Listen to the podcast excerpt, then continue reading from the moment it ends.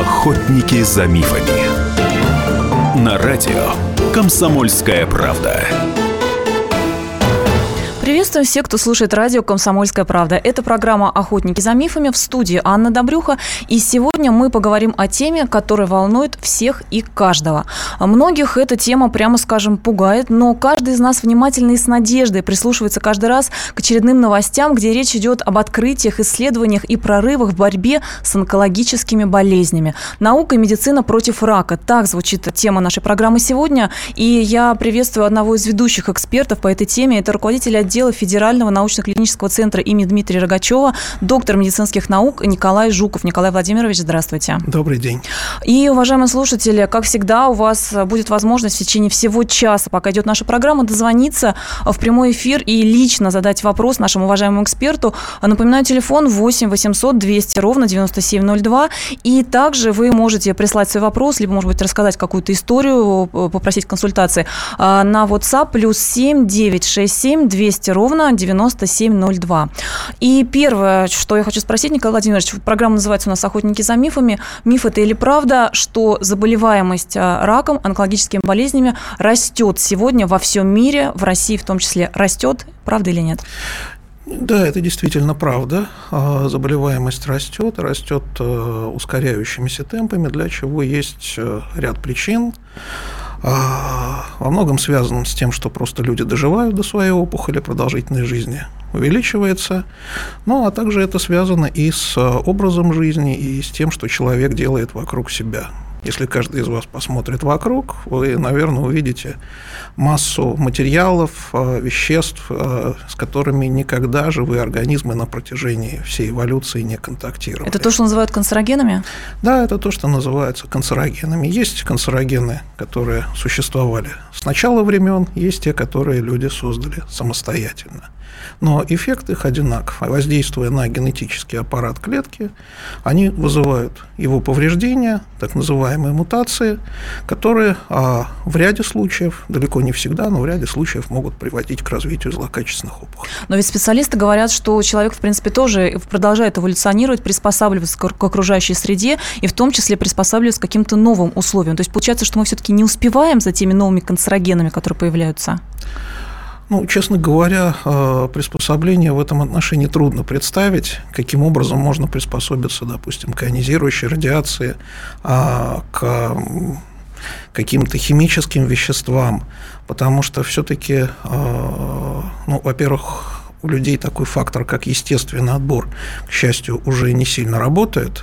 Все-таки человек в состоянии э, бороться с различными болезнями, в том числе вызываемыми и канцерогенами с раком, да, и, а, соответственно, а, эти люди выживают, дают потомство, то есть здесь не работает тот фактор, что мы каким-то образом можем приспособиться. Ну и кроме того, а, о чем хотелось бы сказать, частый вопрос такой, когда же мы сможем полностью избавиться от злокачественных опухолей, произойдет ли это когда-нибудь?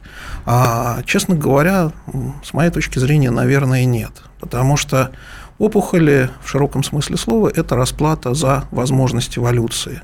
Если задуматься, из-за чего мы до сих пор не одноклеточные, плавающие в первичном бульоне, из-за того, что геном всего живого изменчив. И эти изменения обусловили как раз возможность появления такой формы жизни, например, как человек. Но и наш геном тоже изменчив, и далеко не все изменения, которые в нем происходят, являются полезными для конкретного индивида. То есть с точки зрения эволюции э, изменчивость генома обусловила ее возможность. Но с точки зрения конкретного э, индивида, чаще всего изменчивость генома – это все-таки зло. И говорят, что в том числе постоянно меняются раковые клетки, мутируют и таким образом ускользают от каких-то новых методов лечения. Да, в конкретном у каждого конкретного пациента, в отличие, допустим, например, от бактериальных инфекций да, или просто от инфекций, там, где потомство возбудителей передается от одного человека к другому и передает вместе с собой устойчивость. Опухоль каждого пациента, она, ну, в принципе, индивидуальна, и эту информацию она, конечно, не может передать по наследству кому-то, потому что а, она либо излечивается, либо, к сожалению, ну, она гибнет вместе с самим пациентом. Но в процессе лечения, если лечение не вызывает полностью удаление опухоли, да, она приспосабливается и через некоторое время контроля поднимает голову вновь в несколько другом виде, как бы, да, устойчивая к тому лечению, которое проводилось. Ну вот такое заявление, что а, рак, онкозаболевание мы не победим окончательно никогда, конечно, звучит печально, но тем не менее, в прошлом году мне, э, кстати, как вам, да, довелось побывать на крупном международном конгрессе, где были ученые и онкологи со всего мира, и там как раз прозвучали очень оптимистичные новости, что, конечно, мы, может быть, окончательно не победим, но тем не менее мы уже можем, учимся все больше брать под контроль Разумеется, ну, прежде всего, о чем хотелось бы сказать. А, Еще относительно недавно действительно рак ну, или злокачественные опухоли воспринимались как некая единая группа, для которой может быть а, изобретен единый способ лечения. И вот эта надежда, она сохраняется как один из мифов до настоящего времени, поэтому очень часто пациенты или родственники спрашивают, как бы, да, и, ну или просто люди, вот с кем контактируешь, узнав, что ты онколог, а можно ли вылечить рак или какой прогноз при раке? Да, вот это примерно то же самое, как сказать, а, ну, как бы, да, вот, а автомобиль быстро едет? Вопрос, какой автомобиль? Это Феррари, это Запорожец, да, это грузовик – Ровно то же самое и злокачественные опухоли, они разные. Для каких-то опухолей в настоящий момент мы достигли возможности практически стопроцентного излечения даже при наличии отдаленных метастазов. И, то есть даже на последних стадиях людей спасают? Да для ряда опухолей. И онколог, глядя на пациента, например, с лимфомой Ходжкина, даже если а, у этого пациента поражен ну, поражены практически все органы, которые могут быть поражены. Онколог понимает, что его шанс на излечение превышает 90%. Звучит поразительно. Какие еще виды полностью почти излечиваются? Глядя на пациента с герминогенными опухолями, это опухоли, скажем так, из а, зачатков а, половых клеток, можно сказать, что да, выше 90% шанс на излечение этого пациента. Например, если вы следили за и следите за историей спорта, есть такой ну, бывший уже велосипедист э, Лэнс Армстронг, он, к сожалению, известен нам больше по допинговому скандалу в нашей стране, который был в 2012 году. Но до этого, в 1996 году, он был онкологическим пациентом, у него была герминогенная опухоль с метастазами в головной мозг, в кости скелета, в лимфатические узлы, и после лечения, успешного лечения, он сумел выиграть 7 велогонок Тур де Франс, да, иметь э, трех детей – ну и, как я повторюсь, да, еще был настолько силен, что мог принимать даже и допинг. Ну вот говорят, что президент Картер тоже на довольно тяжелой стадии заболевания был излечен с помощью новейших как раз методов.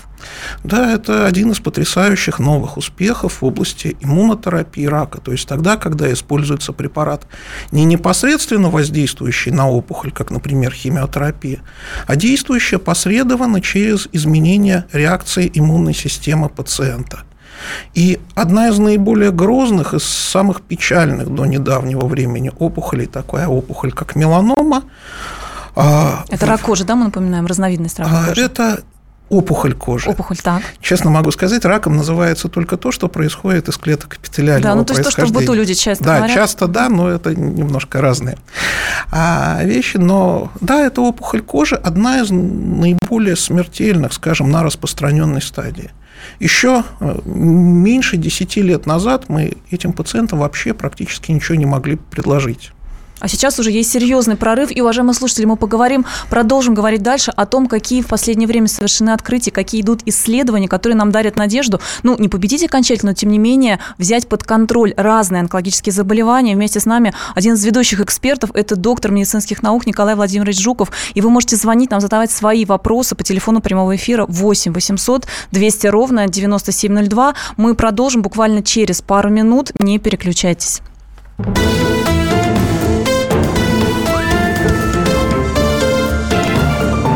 Охотники за мифами.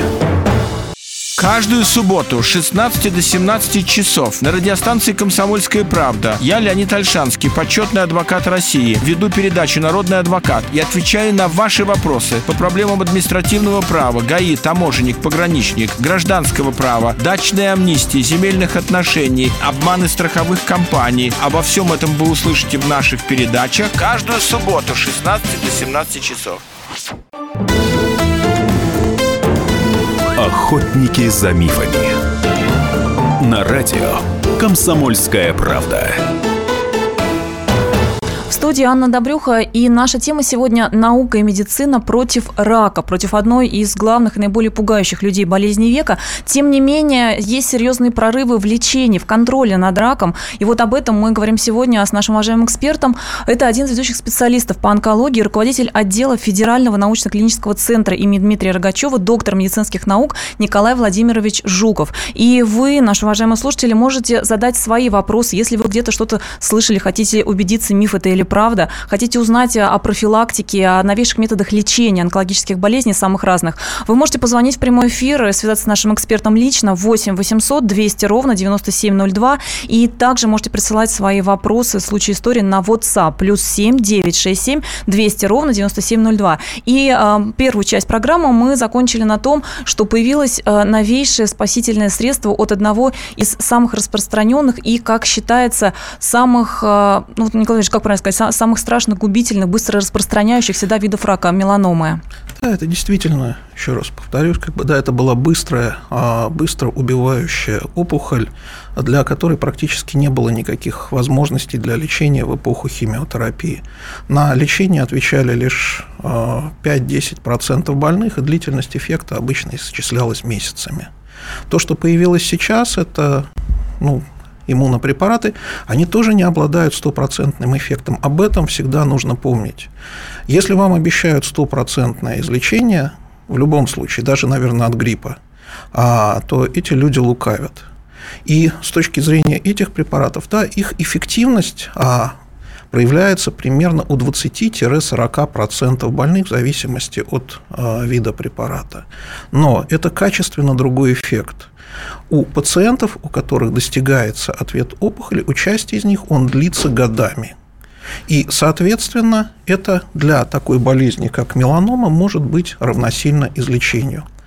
И еще один миф, который, как бы, да, вот хотелось бы, наверное, развеять, во всяком случае, на примере этого препарата, это миф о плохой переносимости большинства противоопухолевых препаратов. Конечно, говорят, что они едва ли не убивают пациента, параллельно ну, от, от рака лечат, а последствия осложнений могут убить. Любой из препаратов, даже банальный аспирин, может быть в принципе смертельным да, в случае возникновения каких-либо неуправляемых осложнений. Но препараты противоопухолевые становятся все более и более переносимыми, потому что удается находить некие а, особенности, уязвимые для опухоли, но безразличные для организма или мало, скажем, да, а, значимые для организма, либо разрабатываются специальные методики, которые позволяют улучшить переносимость. Еще совсем недавно тошнота и рвота была действительно огромной проблемой для онкологических пациентов. А, например, вот я говорил, да, о высокой излечиваемости больных с герминогенными опухолями. Еще раз давайте напомним, что это не все знают. Это опухоли, которые возникают из а, клеток предшественников половых клеток, там, где а, удается а, излечить до 90% больных на фоне а, современной противоопухолевой химиотерапии. Но одним из основных побочных эффектов этой химиотерапии была как раз а, выраженная тошнота и рвота. И на заре а, скажем так, развития метода, 10%, примерно 10% больных предпочитали умереть и отказаться от этого лечения, чем испытывать эту тошноту и рвоту. Но появление современных противорвотных препаратов сделали эти курсы прекрасно переносимыми. То есть проводится ровно та же самая химиотерапия, но к ней добавляются противорвотные препараты. И пациент, получающий эту терапию 20 лет назад и получающий ее сейчас, это два разных человека. Эффективность сохранилась, токсичность уменьшилась. Ну и люди спрашивают, я напомню, уважаемые слушатели, плюс 7 967 200 ровно 9702, это телефон, э, номер WhatsApp, куда вы можете прислать вопросы. Также можете позвонить в прямой эфир 8 800 200 ровно 9702. А, Николай Владимирович, есть ли прорывы в лечении тоже одного из самых распространенных в России? Кстати, говорят, что это первое место. А, у женщин а, рак молочной железы. Там есть какие-то прям серьезные, весомые, существенные достижения? Да, есть прорывы. А, Рак молочной железы несколько отличается от меланомы, о которой мы говорили до этого, потому что если при меланоме еще недавно мы действительно ничего не могли предложить, то а, в области лечения рака молочной железы это одна из наиболее лечимых, скажем так, опухолей, а, для которой существует масса а, противоопухолевых препаратов с той или иной степенью эффекта и успеха, использующихся уже достаточно давно. Но сейчас, да, при некоторых подвидах этого рака, это одно из достижений на самом деле как раз понимание, что даже в рамках одного и того же органа опухоли могут быть разными. И что не нужно всех лечить по единому аршину. Вот как только пришло это понимание, онкология вышла на новый уровень развития. Тогда, когда препараты применяются более прицельно. Если мы видим определенную мишень, под нее создается какой-то противоопухолевый препарат, его эффективность выше в отобранной группе. И вот такой прорыв, ну, один из относительно недавних прорывов, это появление а, препаратов, направленных на один из рецепторов опухоли. Это рецептор эпидермального фактора роста второго типа, так называемый HER2. А, и а, эти препараты позволили впервые в э, практике онкологии изменить а, прогностический вектор, да, прогностическое значение какого-либо маркера. Поясню, что это значит. Раньше HER2 позитивные опухоли, те опухоли, на которых было много этого рецептора, считались наиболее неблагоприятными потому что биологически они были высокоагрессивны, они плохо отвечали на а доступную на тот момент химиотерапию, эндокринотерапию, и, соответственно, у этих пациентов были наихудшие результаты. Появление и выявление этой мишени, вот этого рецептора, создание препарата, который на него воздействует, изменило вектор этого маркера. Они остались такими же агрессивными, но хорошее лекарство исправило плохую биологию. Но ну, Сейчас HER2 позитивные опухоли на фоне проведения этой терапии – это наиболее благоприятный подтип рака молочной железы с наилучшими результатами.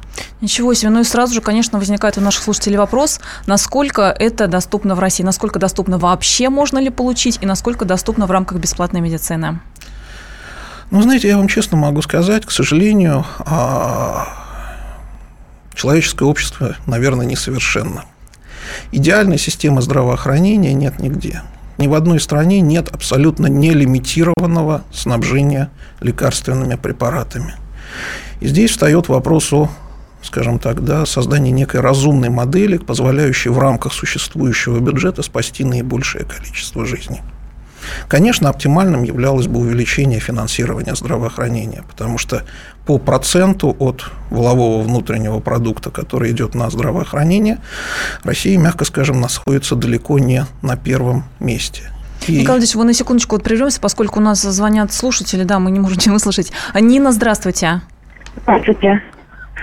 Добрый день. Нина, не слышно вас, к сожалению. Повторите, пожалуйста. У моего брата достаточно редкое заболевание было, саркома капыши. Слышно? Да, слышно. Угу. Мы нас сами живем в Краснодарском крае.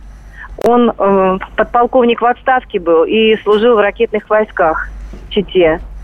Когда он приехал сюда, ничего не было. Потом, когда уже, ну, у нас мама болеет сахарным диабетом, то есть наследственная, и долгое время даже в онкологии не могли ставить правильный диагноз.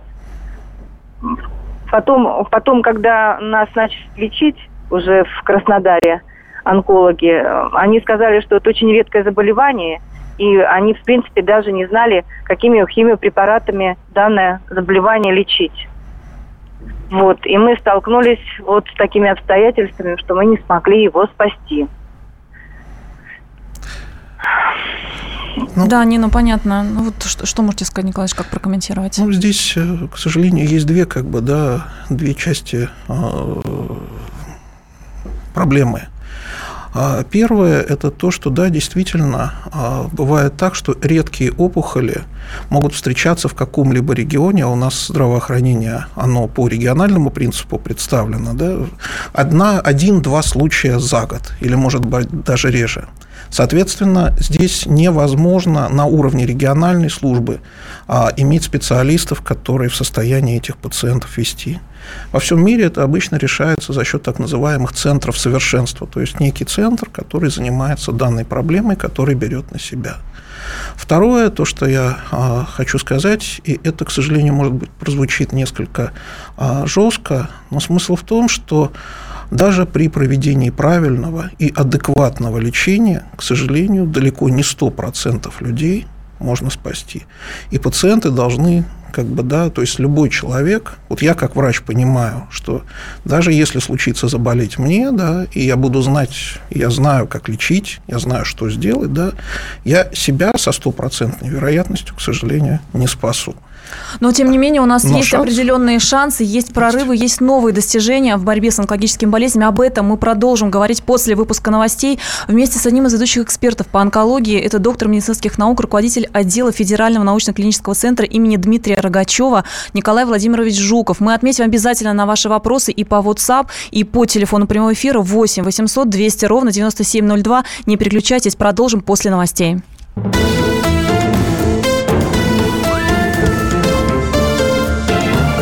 Охотники за мифами. Рецепт приготовления лучшего утреннего шоу от Михаила Антонова. Это очень просто. Берем главные темы из интернета, добавляем щепотку экспертов, затем обжариваем главную тему, желательно с двух сторон. Периодически приправляем все это мнениями слушателей, иронию и сарказм добавляем по вкусу. Наслаждайтесь. Утреннее информационное шоу «Главное вовремя» с Михаилом Антоновым. Каждое утро до 11 часов на радио «Комсомольская правда». Охотники за мифами. На радио «Комсомольская правда». Приветствую всех, кто к нам присоединился и кто продолжает слушать программу «Охотники за мифами» на радио «Комсомольская правда». В студии Анна Добрюха. И сегодня мы говорим о теме, которая волнует всех и каждого. Наука и медицина против одной из болезней века, против рака. А, И вместе с нами в студии один из ведущих экспертов по онкологии, руководитель отдела Федерального научно-клинического центра имени Дмитрия Рогачева, доктор медицинских наук Николай Владимирович Жуков. И а, все вопросы вы можете напрямую задать нашему эксперту по телефону прямого эфира 8 800 200 ровно 9702. А, Здравствуйте, слушаем вас. Наталья, слушаем вас. Добрый день. Э, У меня вопрос э, по лейкозу, хронический миелоидоз. Э, Есть ли сейчас какие-то препараты более современные? Потому что три э, линии, которые существуют, уже пройдены. А, Добрый день. А, Ну, я боюсь, что я не смогу ответить конкретно по одной простой причине, что а, такой вот ответ с выходом на, да, на терапию, на назначение терапии, все-таки требует изучения медицинской документации. Судя по всему, вы а, проходили лечение с использованием ингибиторов тирозинкиназ, и а, здесь нужно понимать, а, каков был ответ и что сейчас в настоящий момент а, происходит с болезнью. А вообще вот в плане прогнозов именно по этому виду онкологического заболевания, а, насколько они высоки или все-таки это один из трудноизлечимых видов рака? Если честно, то хронический миелоидный лейкоз является одним из а, успешных, одним из первых, скажем так, успехов а, такой терапии, которая называется таргетной или целевой. Тогда, когда была выявлена уязвимость а, опухоли, на которой разработан а, препарат, который эту, а, этот путь стимуляции опухолевой клетки блокирует. И а, то, что удалось добиться с помощью препаратов из этой группы, а, те пациенты, которые отвечали на терапию, а их около 80%, да, их продолжительность жизни на фоне лечения оказалась сопоставима с продолжительностью жизни больных, не больных, а людей такого же возраста, Не имеющих диагноза. не имеющих этого диагноза. То есть, грубо говоря, они жили ровно столько, сколько и люди без хронического Ну, миелоидного потрясающе. лейкоза. И мы еще... Но, к сожалению, я прошу прощения, как бы, да, чтобы не получилось так, что а, это такой вот, опять же, очень большой глоток оптимизма без какого-то противовеса. Участие пациентов, и, судя по всему, а, позвонившая а, к нам э, девушка да, столкнулась, столкнулась ситуацией. именно с этой ситуацией. Да, эта терапия неэффективна, но онкология развивается, то есть она не останавливается на каком-то отдельном успехе. После того, как мы понимаем, в чем причина неудач, начинает разрабатываться новая терапия. Другая беда, чтобы для того, чтобы она стала доступна, должно пройти длительное достаточно время, необходимое для клинических испытаний, для того, чтобы эти препараты вошли в практику. И в то же время существует экспериментальное лечение. Вот в прошлой части программы мы говорили о том, что серьезные прорывы достигнуты в лечении меланомы. И нам написал на WhatsApp наш слушатель, у моего родственника была меланома на последней стадии. Мы сказали, заболевание очень агрессивное. Обнаружили в сентябре 2015 года. Местные врачи в Московской области сказали, что все, проживет максимум несколько месяцев, а затем уже в Москве предложили экспериментальное лекарство, иммунопрепарат. Человек живет полтора года, чувствует себя отлично, и метастазы перестали распространяться, пишет наш слушатель. Вот э, что экспериментальное лечение и испытания вообще на пациентах. Это миф или правда? Говорят ведь, что в России якобы это чуть ли не опыты на людях. Вот что скажете? Ну, прежде всего, каждое лечение до того момента, пока оно не стало коммерчески доступным, является экспериментальным до, тех, до того момента, а, пока не будет доказана его более высокая эффективность по сравнению с ныне существующей терапией, и оно уже станет золотым стандартом. Но это отличается от того образа, который, к сожалению, существует в нашей стране. Образа острых опытов на людях. Но прежде всего, любые клинические испытания идут в той области, где нам есть что улучшить. То есть там, где эффективность терапии далека от 100% и не удовлетворяет врачей. И целью этих клинических испытаний, я уж прошу прощения, как бы, да, является не попытка загубить пациента или убить, да, а целью этих клинических испытаний является попытка улучшить результаты терапии. И каждому пациенту у него существует выбор, так же, как это существовал выбор у а, пациента, а, который написал сообщение в WhatsApp. Либо получать доступное и уже зарегистрированное но низкоэффективное лечение или недостаточно эффективное, то, что ему предлагали в рамках рутинной клинической практики, или согласиться на участие в клинических испытаниях с препаратом, эффективность которого не до конца известна. Но предположительно, потому что в противном случае никто не будет проводить эти испытания, предположительно, эта эффективность должна быть выше. И у нас есть звонок. Здравствуйте, слушаем вас. Добрый день, Владимир. Вот я э, в разговоре с знакомыми столкнулся с таким феноменом. Э, человек э, подозревает у себя рак. Какие-то признаки, там, болей, там, какое-то пятнышко. Вот влияет ли внушение и самовнушение или подвижность внушению со стороны какой-то это сторонней информации о том, что у меня, допустим, ну, я имею в виду человека, он говорит, есть рак, и влияет это на развитие этого рака, на его возникновение и э, на обострение. Спасибо и вам большое. Да, спасибо вам за вопрос. То есть мнительность, тревожность, когда люди пугаются всего, может ли это как-то спровоцировать? А, мнительность и тревожность а, в здоровых объемах является самым полезным средством борьбы против рака. Потому что вы вовремя обратитесь к специально обученному доктору. Ну, разумеется, если эта мнительность и тревожность не заканчивается на уровне просто переживаний на... Как нередко бывает, к сожалению. Да, и а, боязни куда-то пойти. Если это реализуется в поход к доктору для того, чтобы получить окончательный ответ, это рак, и, успоко... и как бы, да, начать лечение, или это не рак – и, соответственно, успокоиться, то это самая лучшая защита от смерти, от злокачественного новообразования.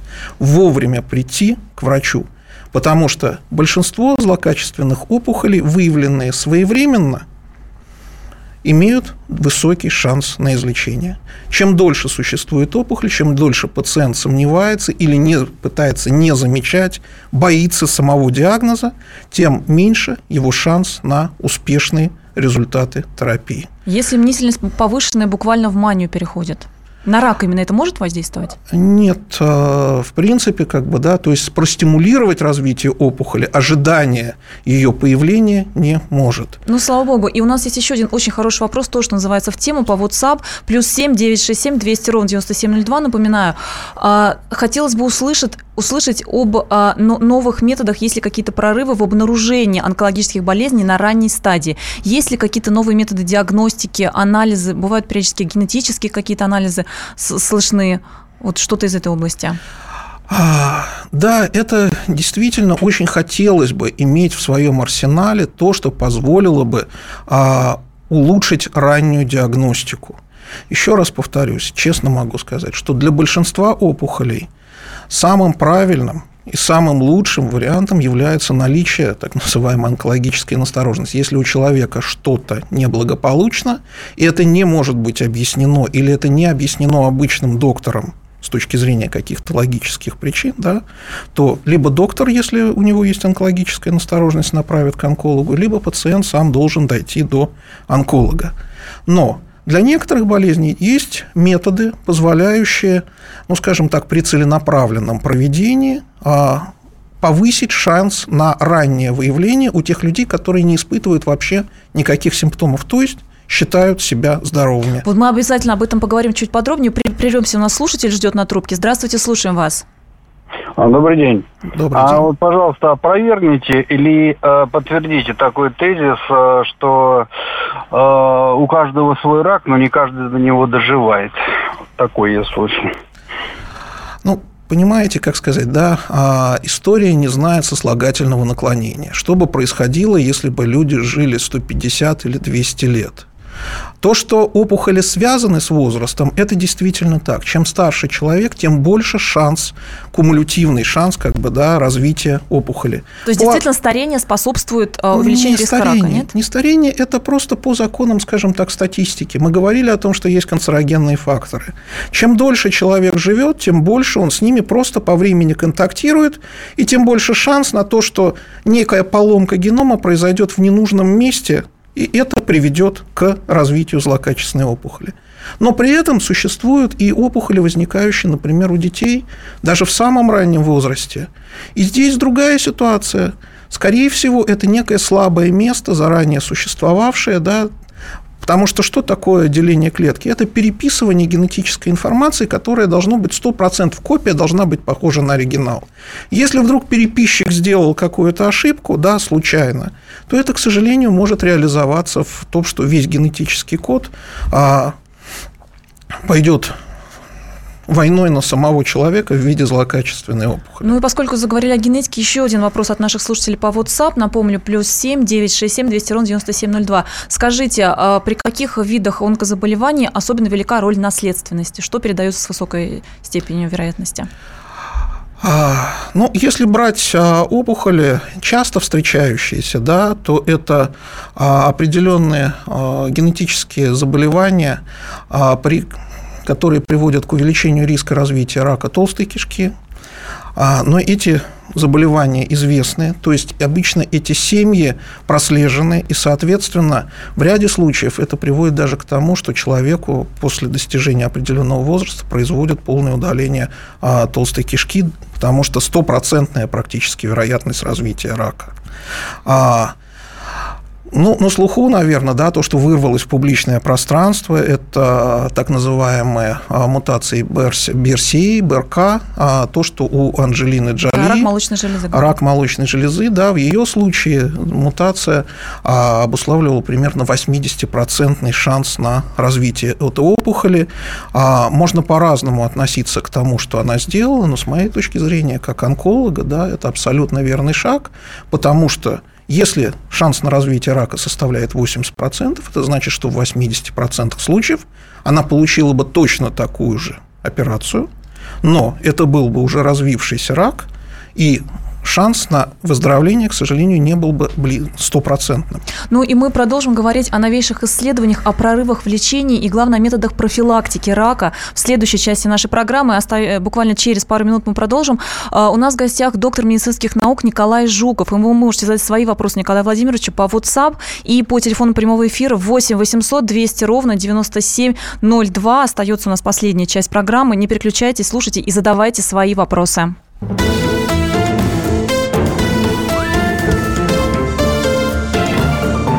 Охотники за мифами. Мигранты и коренные жители. Исконно русское и пришлое. Культурные конфликты и столкновения менталитетов. Пресловутый НАЦ-вопрос встает между нами все чаще и острее. Ставим его ребром на радио «Комсомольская правда». Программу «Национальный вопрос» слушайте каждую пятницу после 7 вечера по московскому времени. Охотники за мифами. на радио «Комсомольская правда». В студии Анна Добрюха и тема нашей сегодняшней программы, которая волнует буквально всех и каждого – наука и медицина против рака. А какие есть прорывы, новые исследования, что мы можем сделать для профилактики этой болезни и для ее лечения? У нас в гостях один из ведущих экспертов по онкологии, руководитель отдела Федерального научно-клинического центра имени Дмитрия Рогачева, доктор медицинских наук Николай Владимирович Жуков. И в этой последней части программы, уважаемые слушатели, вы можете задать также свои вопросы по телефону прямого эфира 8 800 200 ровно 9702 или прислать нам на WhatsApp, в том числе мы продолжим отвечать на сайте комсомолки, у нас будет публикация в разделе «Здоровье», плюс 7 967 200 ровно 9702. И, Николай Владимирович, в прошлой части программы вы сказали, что сегодня уже существуют виды обследований, которые позволяют а, обнаружить а, рак на самых ранних стадиях, даже если у человека еще внешне нет никаких признаков, он а, ничем особо не обеспокоен. Расскажите, пожалуйста, подробнее, какие это виды обследований.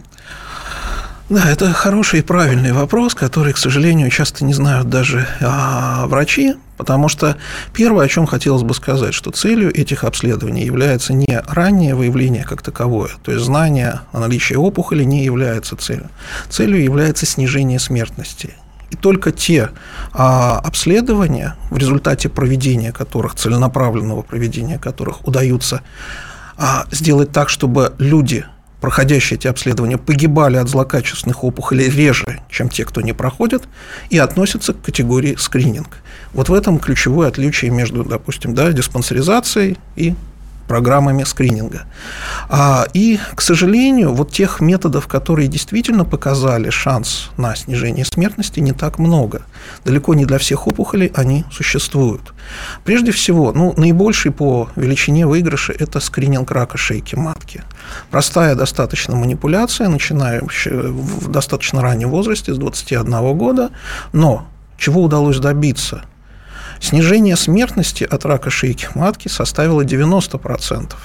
На 70% снизился сам риск развития рака шейки матки, потому что для этой болезни есть предраковое состояние, и если болезнь отловлена на этой ситуации, на этом как бы, да, уровне, то девушке гарантировано не просто выздоровление, а выздоровление малыми потерями, без большой калечащей операции, которые проводятся уже при развившемся раке. Как часто рекомендуется женщинам проходить? А есть достаточно сложный алгоритм, он зависит на самом деле от наличия или отсутствия инфекции, вызванной вирусом папилломы человека.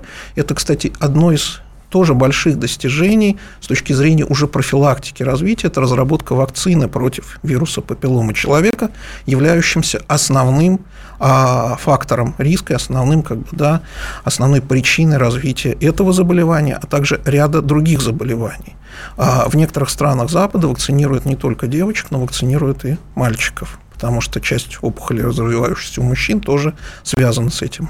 И тут же у нас вопрос от слушательницы. Если уже поставлен диагноз взрослой женщине, есть, есть вирус папилломы человека, то что ей делать? А, нужно ли какое-то лечение проходить, либо просто регулярно проверять, появилось ли предраковое состояние? Наблюдаться. Просто наблюдаться. В этой, в этой ситуации, как бы, да, то Лечение есть если есть только а, было бы прекрасно. Понимаете, в чем ну, все дело? Наличие... Знаете, предлагают таблетки противовирусные принимать. Вот почему спрашивают. К сожалению, как бы, да, наличие болезни далеко не всегда значит, что есть для нее лекарство.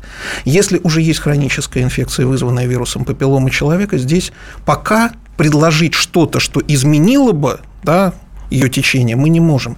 Мы можем вовремя отловить ее последствия, сделав так, чтобы это а, обошлось мало, лечение обошлось малой Отлично. кровью. Вот это исчерпывающий ответ. Какие еще виды исследований, вот таких э, наиболее передовых, эффективных? Ну, если брать а, женщин, то это, соответственно, маммография, хотя магнитуда выигрыша, то есть размер выигрыша, здесь гораздо меньше. Маммография спасает жизни, действительно, да, но а, это не столь выраженный по эффекту метод обследования, как скрининг рака шейки матки. В любом случае, как бы, да, учитывая, что это опухоль наружной локализации, то есть то, что доступно осмотр самой пациентки да, или самой женщины. Здесь уже должно быть сочетание двух факторов. Первое – это прохождение скрининговой маммографии, и второе – это самообследование. Что-то обнаружили, соответственно, нужно идти к врачу. Поясню это очень просто. Интервал между маммографиями составляет один год. За этот год опухоль может появиться, и она может достичь обнаруживаемых э, размеров. Если женщина с этой опухолью пришла только на следующую маммографию ждала, как бы, да, то, соответственно, она снизила свой шанс на выздоровление. Миф это или правда, что до определенного возраста, кто говорит 45, кто 50 лет, в принципе, мам- маммография не показательна, потому что якобы такое строение ткани молочной железы у женщин, что попросту она не уловит ничего в этом возрасте.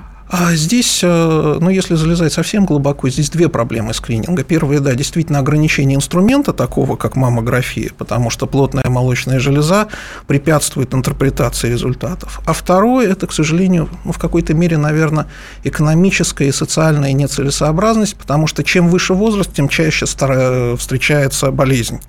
И а, Соответственно, чем реже она встречается, тем меньше эффективность этого метода, тем меньше жизни будет спасено на какое-то количество проведенных маммографий, тем больше это будет как бы, да, проведено впустую. Ну и нас женщины спрашивают, если в более молодом возрасте, там какие наиболее эффективные обследования, опять же, именно для молочной железы? Значит, а, ну, первое, нужно понимать, относится ли женщина к группе общего риска. Если это группа общего риска, то, соответственно, самообследование при необходимости визит к врачу. Какие-то регулярные обследования в возрасте до 40, даже до 50 лет, честно говоря, в развитых странах мира не рекомендованы, не показаны, если это только не а, высокий генетический риск развития заболевания. Уважаемые слушатели, мы продолжаем говорить о профилактике рака, о том, как уберечься, какие есть прорывные исследования на сегодня. Вот буквально у нас остается совсем немного времени, последняя часть нашей программы. И напоминаю, что у вас еще есть возможность задать вопрос нашему гостю. Это доктор медицинских наук Николай Владимирович Жуков, один из ведущих экспертов по онкологии, 8 800 200 ровно 9702. Ну, учитывая, что наша программа называется «Мифы», как бы, да, я перечислю, до, успею до перечислить, наверное, те методы, которые являются доказанно эффективными с точки зрения раннего выявления. Это анализ на простат-специфический антиген для выявления рака предстательной железы у мужчин. Это анализ на скрытую кровь или колоноскопию для выявления рака толстой кишки у мужчин и у женщин. И это так называемая низкодозовая компьютерная томография для выявления, раннего выявления рака легкого у людей с активным стажем курения. курения. А вот есть такая область, которая называется опухолевые маркеры, к сожалению, то, о чем хотелось бы сказать. Скажите, потому что это сейчас объявляется новое, модное, прогрессивное направление, люди рвутся. К сожалению, пока это а, способ заработка для лабораторий. Ни один из а, опухолевых маркеров, кроме простат-специфического антигена, Опухолевый маркер – это некое вещество, которое выделяется в кровь, может быть легко определено там при наличии опухоли. Но для того, чтобы его использовать для ранней диагностики, он должен быть очень высокочувствителен и специфичен. Объясню, что это значит. С крайне высокой вероятностью, если опухоль есть, то маркер должен быть повышен. Если опухоли нет, то он должен быть нормален. Если эти критерии не соблюдаются, то данные маркеры, конечно, не могут и не должны использоваться с целью раннего выявления. То есть метод недостоверный просто? Ну, потому что в том случае, если опухоли нет, а маркер повышен, это гарантирует большую головную боль для пациента и прохождение большого количества ненужных ему обследований. А если опухоль есть, а маркер не повышен, это ощущение ложного спокойствия и, возможно, игнорирование имеющихся симптомов. Ну, то есть вот эти заявления, а, анализ на рак по одной капле крови, все это обман? В настоящий момент да. То есть, если заявляется, что мы сможем как бы, да, выявить со стопроцентной вероятностью или близко к стопроцентной вероятностью наличие рака, отсутствие рака, предрасположенность к каким-либо да, а, ракам, здесь еще один момент. Если вы узнаете, например, что у вас по результатам какого-то даже достоверного генетического теста повышен а, риск развития опухолей мозга. И он составляет, например, не 1 на миллион, а 3 на миллион. Чем поможет вам это знание за те деньги, которые вы заплатите за этот анализ? Ну, а вообще вот скорректировать свою жизнь, вот эти советы, что резко поменяйте диету, э, налегайте на те продукты, исключите то, вообще с научной точки зрения, насколько это оправданы такие советы? То, что относится к стилю жизни, может влиять на риск развития онкологических заболеваний. Не могу сказать, что магнитуда этого огромна, что вы избавите, если вы полностью измените свой как бы, да, стиль жизни, что вы на 100% избавитесь от рака. Но есть простые методы. Курение. Да, действительно, если вы курите, а, то избавившись от этой привычки, вы значимо снизите свой риск погибнуть. Правда, не сразу, к сожалению. Если вы не курите и не будете курить, то вы, соответственно, значимо снизите риск сразу же. Да, и он будет у вас гораздо ниже, чем у курильщиков, примерно раз в 300, наверное.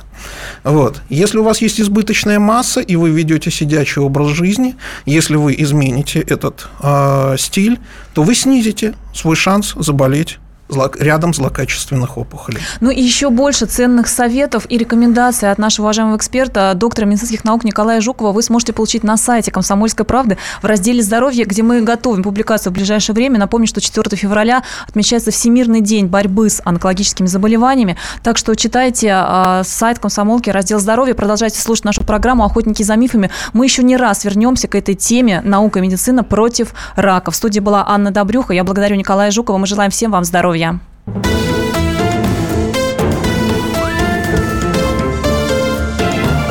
Охотники за мифами. Радио Комсомольская правда". Более сотни городов вещания и многомиллионная аудитория. Хабаровск 88 и 3 FM. Эм. Челябинск 95 и 3 FM. Барнаул 106 и 8 FM. Эм. Москва 97 и 2 FM. Эм. Слушаем всей страной.